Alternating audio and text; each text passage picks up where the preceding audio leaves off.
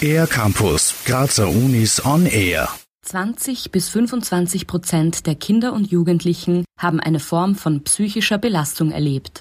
Dies führt nicht zwingend zu psychiatrischen Erkrankungen. Doch durch Corona ist die Zahl laut Studien etwa um 10 Prozent gestiegen, wodurch der Andrang in der Versorgung höher ist und es Probleme gibt, die Menge zu versorgen. Die neue Professorin der Med-Uni Graz, Isabel Böge, von der Klinischen Abteilung für Kinder- und Jugendpsychiatrie. Die Anorexie oder eben die Essstörungspatienten haben tatsächlich in der Corona-Zeit extrem zugenommen, sind schon immer ein Thema gewesen, aber sind fast explodiert, ähnlich wie auch Angst und Depression. Das sind die Störungen, die sehr in den Vordergrund gerutscht sind, weil da der soziale Faktor wegfällt, der Peergruppe, wo man sich dann doch noch irgendwie verortet. In Zukunft sind Spezialambulanzen geplant, die sich zum Beispiel der Behandlung von Essstörungen widmen. Was sich in ihrer Laufbahn als Fachärztin für Kinder- und Jugendpsychiaterin noch verändert hat, schildert Isabel Böge. Trans ist aus meiner Sicht der letzten 20 Jahre Kinder- und Jugendpsychiatrie eine Diagnose, die gerade sehr in den Vordergrund rückt. Die gab es schon immer, ist aber vielleicht auch durch die Medien oder durch Handys oder mehr Verbreitung im Internet deutlich präsenter geworden und taucht viel häufiger auf, weswegen es da sicherlich auch eine Spezialambulanz braucht.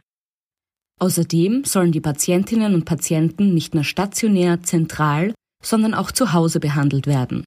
Home Treatment hat sich in Deutschland mittlerweile etabliert und wird von den Kassen vergütet. Isabel Böge.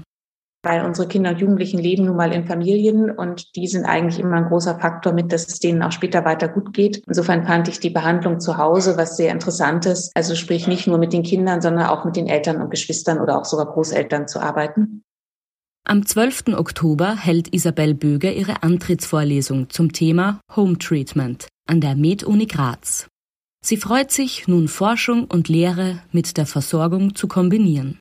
Isabel Böge Besonders wichtig ist mir, dass wir die Kinder und Jugendlichen, die in der Kinder- und Jugendpsychiatrie landen, nicht kränker machen, als sie sind. Also es ist eine Störung genauso wie andere, jede somatische Störung, von der man wieder gesund werden kann. Und das Stigma hängt der Kinder- und Jugendpsychiatrie immer noch sehr an, genauso wie der Erwachsenenpsychiatrie. Was aus meiner Sicht eher daran liegt, dass wir gesunden Menschen Angst vor psychiatrischen Erkrankungen haben und deswegen da in Berührungsschwierigkeiten haben. Das macht es den Kindern und Jugendlichen aber schwerer.